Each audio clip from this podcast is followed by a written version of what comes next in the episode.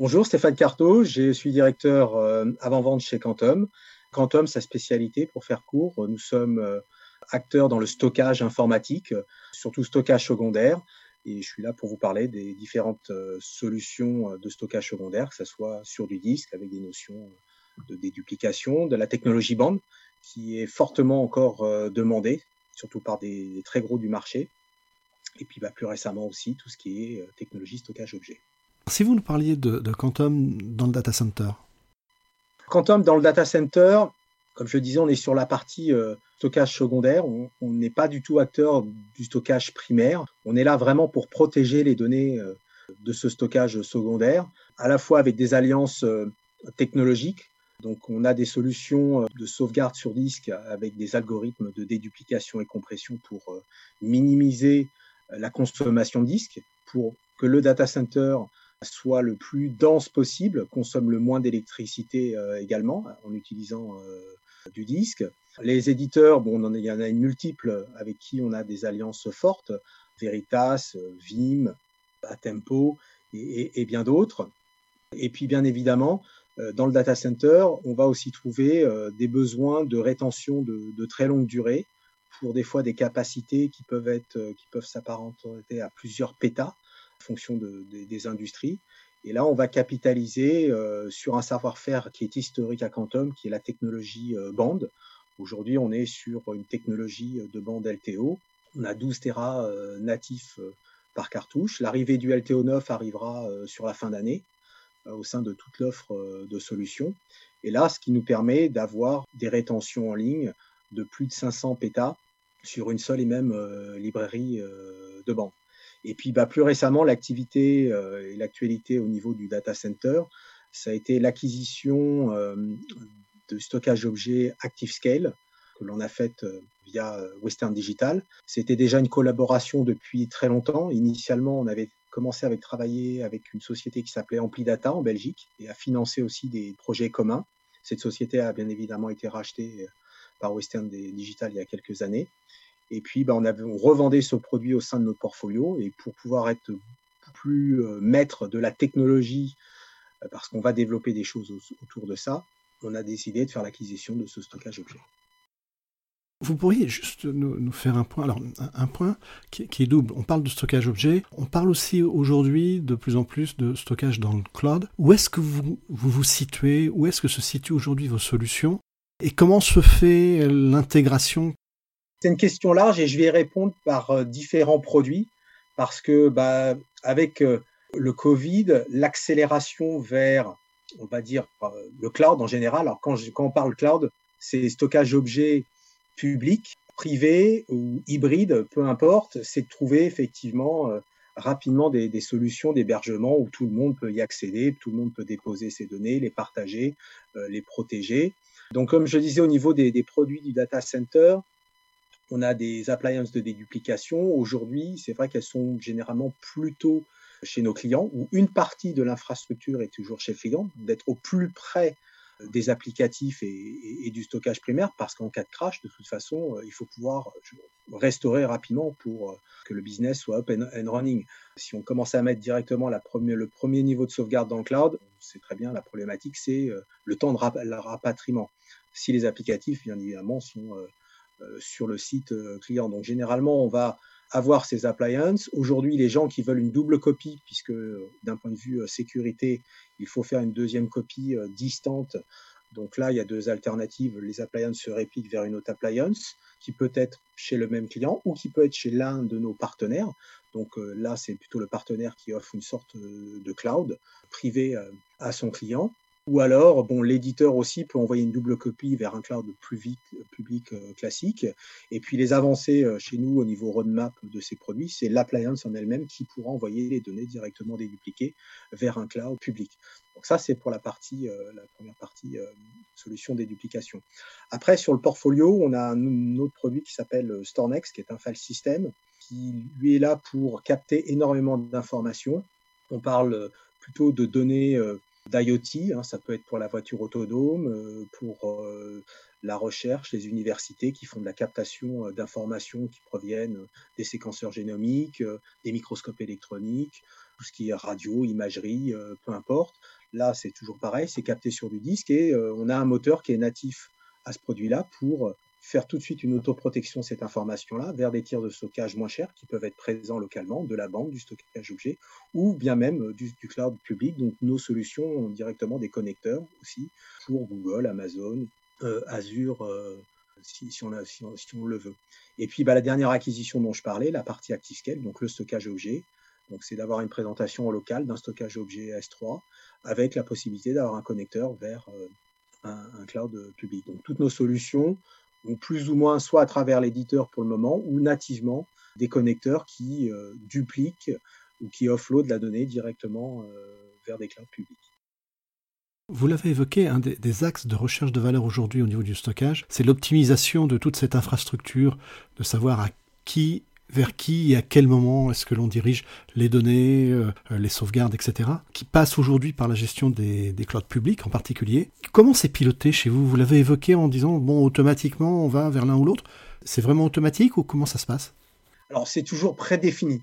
La, question est très bonne parce qu'elle, en fin de compte, elle ouvre aussi la porte à ce que l'on va faire d'un point de vue euh, futur c'est vrai qu'aujourd'hui, le, produit est défini par l'utilisateur. Il va dire, bah, tout ce que je reçois là sur mon disque, je veux une copie qui aille vers un cloud public et puis une deuxième copie qui aille en local sur euh, la bande parce que bah, euh, si j'ai besoin d'un rapatriement, je la fais en local, j'aurai un meilleur SLA euh, de rapatriement. Mais ça reste quand même relativement statique parce que bah, on définit une zone de travail pour dire tout ce qui arrive dans cette zone de travail, je veux une copie vers le cloud, une copie vers un autre type de stockage sans forcément comprendre la donnée.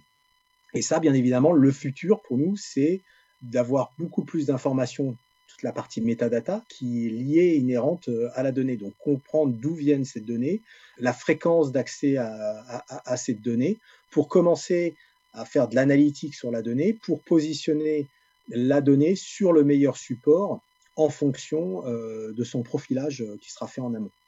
Donc aujourd'hui, ça reste relativement statique et défini par l'utilisateur, mais sur quoi on travaille, c'est vraiment de faire beaucoup plus de profilage au niveau données pour mettre la donnée sur le bon support, c'est-à-dire économique si elle est peu fréquentée, ou alors un support qui peut être très rapide, des technologies euh, NVMe. On a lancé nos appliances NVMe il y a un peu plus d'un an maintenant, euh, donc là on a besoin d'énormément de, de performance. Bon, bah, la donnée, on sait qu'elle sera toujours disponible sur ce type de support. Quand on regarde vos, acquisitions récentes, enfin en particulier euh, ActiveScale, vous devenez de plus en plus une société de logiciels et non plus une société de matériel. Est-ce qu'il y, a un point mort qui va être franchi? Il est déjà franchi. Hein, on, non, non, on, ne se cache pas et notre CEO Jamie Lerner ne se cache pas euh, de tous les développements qui sont faits au niveau encore du cloud. Hein, les, récentes annonces au niveau euh, des améliorations de StoreNext sont euh, exclusivement euh, software et, vers le cloud. On a une offre de produits qui va dématérialiser de plus en plus en, logiciel. Néanmoins, la partie, on va dire, hardware, là aussi, on a fondamentalement changé la façon de faire. C'est vrai qu'au préalable, on allait plutôt chercher des disques, des contrôleurs, des serveurs chez certains de constructeurs qui peuvent être parfois euh, concurrents. Et aujourd'hui, la stratégie, c'est euh, de construire soi-même cette partie hardware. Donc, on maîtrise, c'est de garder une maîtrise à 100% du hardware pour maîtriser les coûts, mais et d'adapter notre logiciel pour qu'il puisse tourner. Alors, quand je dis le logiciel, c'est à la fois du StoreNext, de l'appliance de déduplication et d'autres à venir, qui soit beaucoup plus agnostique d'un point de vue euh, hardware et de pouvoir le faire tourner euh, sur n'importe quel type de hardware, voire directement dans, le cloud. Donc on vient, on va effectivement, on est un virage aujourd'hui, Quantum est un virage de devenir un peu plus software euh, qu'auparavant.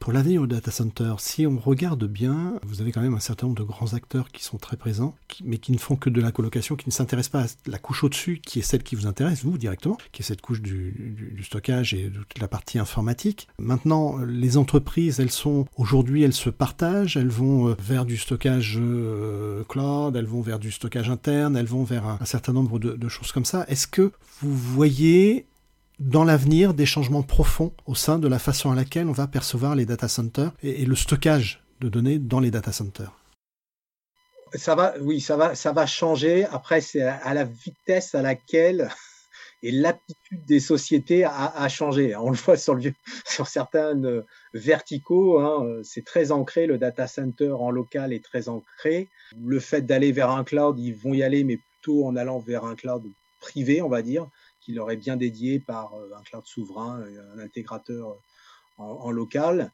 alors que d'autres ne se posent pas de questions, ce qui est des fois dommage. Hein, elles passent directement la vers un cloud euh, public, mais en reviennent, hein, c'est ce qu'on a vu la tendance aussi, beaucoup sont revenus euh, pour des questions de coûts, euh, euh, des questions d'engagement et autres. Donc oui, ça va changer.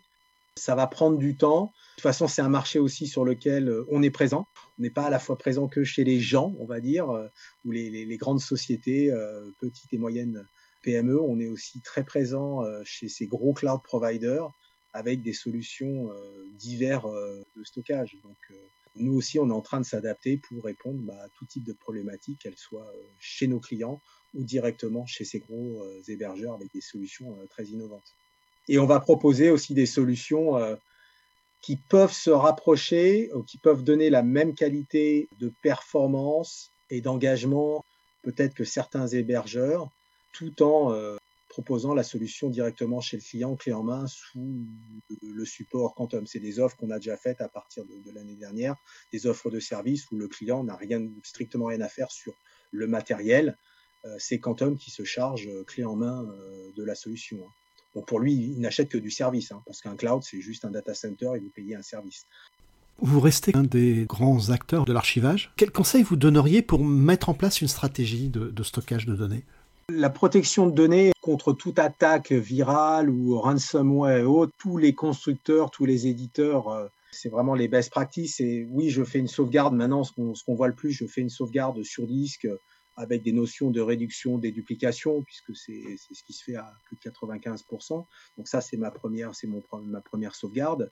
Euh, cette sauvegarde, bien évidemment, le best practice, c'est d'avoir un, site secondaire. Donc ce site secondaire, c'est soit je réplique euh, ces données vers une deuxième salle informatique, vers un deuxième site, pour qu'elle soit le plus distante euh, possible. Et puis ces algorithmes de réduction, bah, ça permet bien évidemment de faire transiter beaucoup plus d'informations en un minimum euh, de temps. Et puis après, le, dernier best practice, c'est vraiment l'attaque du ransomware pour être le plus hermétique possible. Hein. On entend souvent la terminologie de air gap. Bien évidemment, en tant que constructeur de, de bandes, on va préconiser la technologie euh, bande parce que c'est le périphérique qui est euh, aujourd'hui euh, le plus hermétique contre toute attaque. Même nos librairies, on a des mécanismes pour après cacher les cartouches, même par rapport au logiciel de sauvegarde. Donc, même si le hacker prend la main sur le logiciel de sauvegarde, il ne pourra pas du tout monter les bandes et les écrire et les, détruire. C'est vraiment d'avoir quasiment deux copies sur disque, une copie sur bande sécurisée d'un point de vue protection. C'est ce qu'on préconise à tous nos clients et on va dire à, à plus de 80%, c'est ce qu'ils font. Et puis la bande, c'est pas la bande comme on faisait il y a 15 ans, 20 ans, où on faisait de la bande journalière. Mais c'est voilà, la bande, c'est une fois toutes les deux semaines, une fois par mois, c'est tout. C'est ma foule, euh, mon hebdo euh, en clonage sur bande. Ou sinon, je fais de l'incrémental des nouveaux fichiers sur bande en fonction de l'éditeur de logiciel. Donc c'est plus euh, la bande est fortement moins sollicitée. Et puis maintenant, ça reste inerte dans une librairie, donc c'est très abordable vu les capacités.